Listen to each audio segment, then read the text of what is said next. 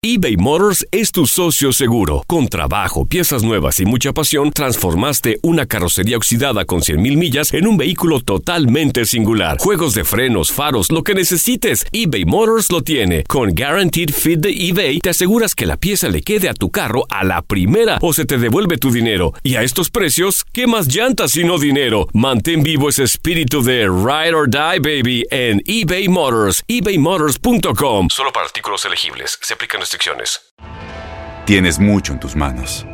Pero con solo mover un dedo puedes dar marcha atrás con Pro Trailer Backup Assist disponible.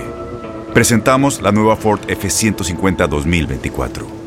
Ya sea que estés trabajando al máximo o divirtiéndote al máximo, esta camioneta te respalda porque está hecha para ser una parte indispensable de tu equipo. Fuerza así de inteligente solo puede ser F150. Construida con orgullo Ford. Fuerza Ford. Aloha mamá. Sorry por responder hasta ahora. Estuve toda la tarde con mi unidad arreglando un helicóptero Black Hawk. Hawái es increíble. Luego te cuento más. Te quiero. Be All You Can Be, visitando goarmy.com diagonal español. When you buy a new house, you might say, Shut the front door! Winning! No, seriously. Shut the front door. We own this house now. but you actually need to say, Like a good neighbor, State Farm is there.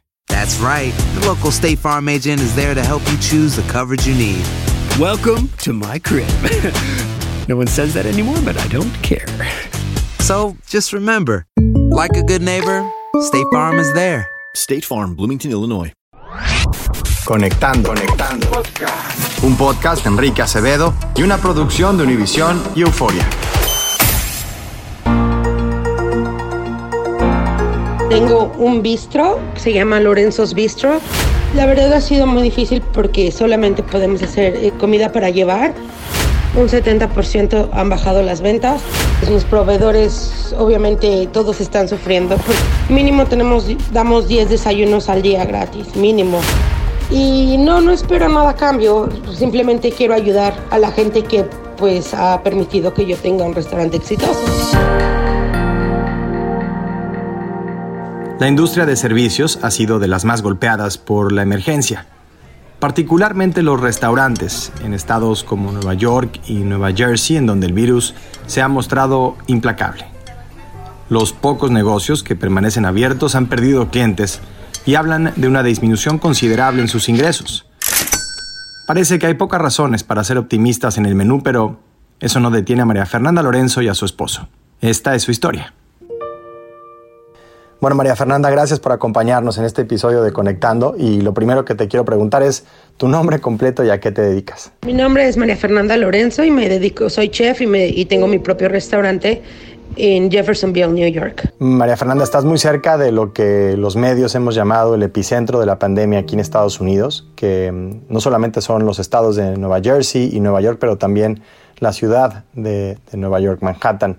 Platícanos un poco de el impacto que ha tenido esta emergencia nacional en tu negocio en Jefferson. La verdad ha sido muy difícil porque solamente podemos hacer este comida para llevar y la venta, obviamente la, gen- la gente ha tenido, se ha quedado sin trabajo y todo eso, entonces las, las ventas han bajado un 70%.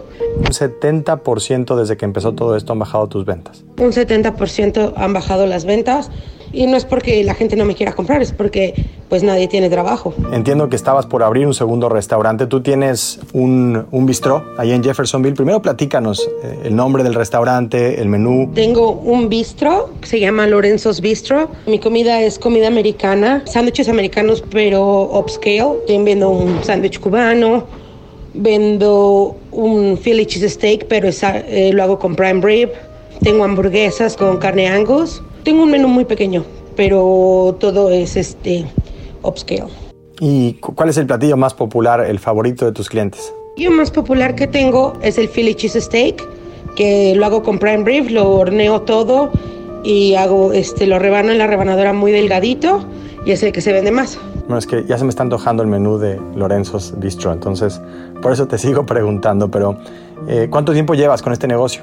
El primero de abril cumplí, una, cumplí un año que abrimos y la verdad es que fue un éxito desde que abrimos.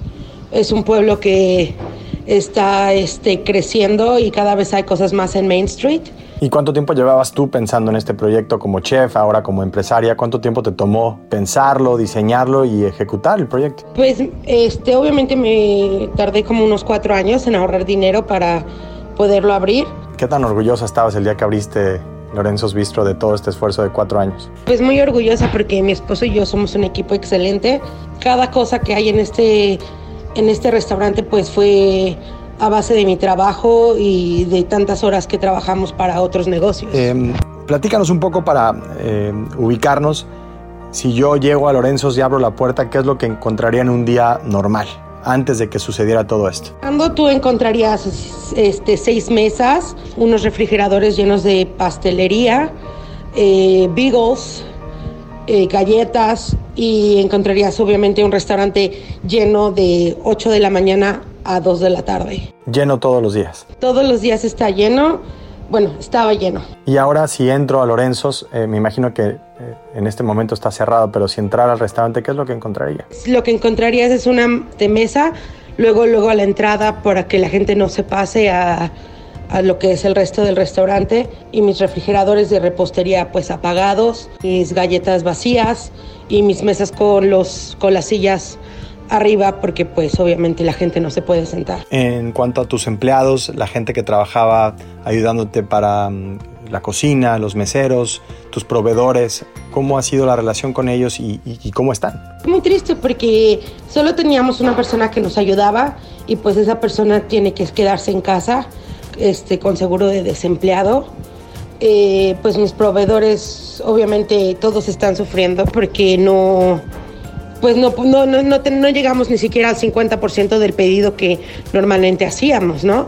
Entonces también ellos están muy afectados por esto. Por supuesto. ¿Ya tenías el servicio de comida a domicilio, el de llevar la, la comida desde el restaurante o es algo que tuviste que hacer ante, ante las circunstancias? Es una operación pequeña, mi esposo y yo y el que nos ayudaba a lavar los platos. Este, no, no teníamos el llevar cosas, cosas a domicilio. Ahora ya lo tenemos. De hecho, nosotros empezamos un programa para ayudar a los padres y les damos este desayuno gratis a los niños todos los días de la semana y también a los viejitos, a la gente que pues ahorita se las está viendo difícil. Entonces, incluso con el restaurante operando uh, menor capacidad, con este golpe a tus ventas de hasta 70%, con el otro restaurante del que platicaremos más adelante, cancelado o pospuesto los planes para abrirlo, tú y tu esposo se han dado la tarea de, de ofrecer desayunos gratuitos para personas eh, de la tercera edad y también para niños de familias de escasos recursos? Pues sí, creo que es lo mínimo, lo mínimo que podemos hacer por la comunidad que nos ha ayudado a hacer un negocio exitoso. Y han acudido varias familias. ¿Cuál es un poco eh, la respuesta que ha dado la comunidad a su generosidad y a su, a, su, a su esfuerzo? Gracias a Dios la comunidad ha respondido muy bien. Por lo menos mínimo tenemos, damos 10 desayunos al día gratis, mínimo. Hay veces que damos 20, 30, depende. No sé, a veces la gente llama más para pedir desayunos gratis. ¿Y de dónde sale el dinero para pagar esos desayunos, María Fernanda? Después yo teníamos unos ahorros. Por ejemplo, los huevos los pedimos en una granja que está por aquí. Ellos nos donaron una caja. Este, unas personas nos donaron un poco de pan. Entonces, entre donaciones y los ahorros que mi esposo y yo teníamos, este, se ha podido crear esto. Decías que esto era importante para ti porque la comunidad siempre los ha tratado muy bien, pero ¿de dónde surge la idea de tener este esfuerzo de desayunos gratuitos para personas mayores, para niños? ¿Y, y qué es lo que buscas hacer con esto? La idea realmente salió porque, pues porque nosotros sabemos que existe esa necesidad y que los niños, pues aquí en Estados Unidos, comen en las escuelas y pues iba a ser un gasto extra para los padres, este, tener que alimentarlos el desayuno y el lunch.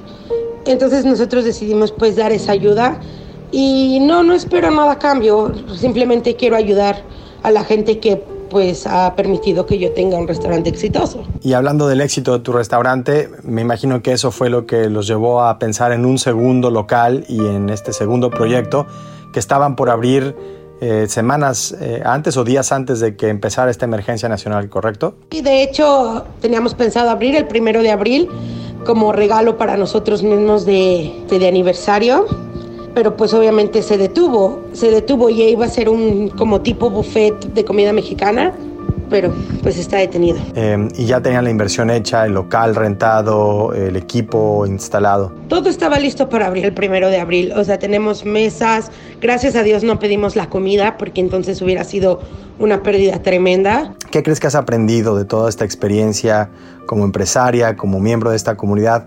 En este programa hablamos de la importancia que tiene conectar nuestras experiencias para encontrar juntos soluciones al momento. Y por eso queríamos hablar de tu historia, para saber como, como mujer, como empresaria, como chef, qué es lo que has aprendido de toda esta experiencia. En realidad uh, seguimos siendo completamente humanos, que la gente sí, no sé, que queremos ayudar los unos a los otros y pues la gente hace todo lo posible, aún así con el miedo que tienen para mantenerte a flote y eso pues me llena de vida, saber nada más que la gente sigue intentando comprarme un sándwich o algo así para que yo pueda estar abierto cuando esto termine. Entonces esto me enseña que la gente sigue siendo buena. ¿Qué te preocupa más? ¿La emergencia sanitaria, la posibilidad de que el virus se acerque a, a, tu comunidad, a tu hogar?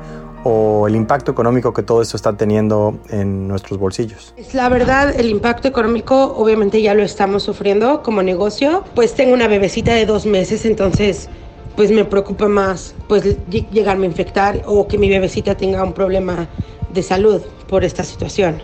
Entonces realmente creo que el dinero va y viene si tengo que cerrar sería muy muy triste porque obviamente este ha sido un trabajo de muchos años, no solamente el año que llevamos abierto, pero a final del día si tenemos salud creo que podemos salir adelante mientras haya salud. Bueno, pues lo más importante dices María Fernanda es, es la salud. Te he preguntado cómo era Lorenzo's Bistro antes de la emergencia, cómo es hoy y no puedo despedirme sin preguntarte cómo esperas que sea Lorenzo's Bistro cuando todo esto esté bajo control y cuando seamos capaces de regresar a, a, atender nuestros negocios y a reactivar la actividad económica en este país. Espero que sea próspero como lo fue en su momento.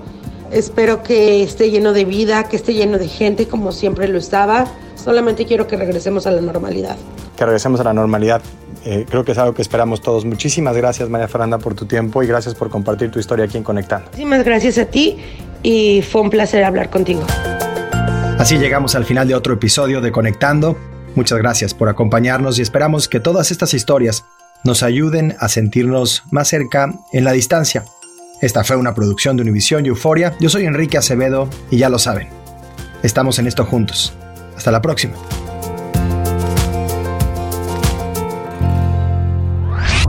Conectando, conectando. Un podcast de Enrique Acevedo y una producción de Univisión y Euforia. Aloha mamá. Sorry por responder hasta ahora. Estuve toda la tarde con mi unidad arreglando un helicóptero Black Hawk. Hawái es increíble. Luego te cuento más. Te quiero. Be All You Can Be, visitando goarmy.com diagonal español. Boost Mobile tiene una gran oferta para que aproveches tu reembolso de impuestos al máximo y te mantengas conectado. Al cambiarte a Boost, recibe un 50% de descuento en tu primer mes de datos ilimitados. O, con un plan ilimitado de 40 dólares, llévate un Samsung Galaxy A15 5G por $39.99. Obtén los mejores teléfonos en las redes 5G más grandes del país. Con Boost Mobile, cambiarse es fácil. Solo visita boostmobile.com. Boost Mobile, sin miedo al éxito. Para clientes nuevos y solamente en línea, requiere AroPay. 50% de descuento en el primer mes requiere un plan de 25 dólares al mes. Aplican otras restricciones. Visita Boost para detalles. Si tú o alguien que conoces está pasando por una situación difícil o por una crisis de salud mental, la línea 988 de prevención de suicidio y crisis te brinda apoyo especializado 24 horas al día, 7 días a la semana. Solo llama al 988. Cuando llamas al 988, te conectarán con consejeros especializados que escucharán tus inquietudes y te brindarán apoyo en español. Simplemente llama o textea al 988. Hay esperanza. La línea 988 funciona.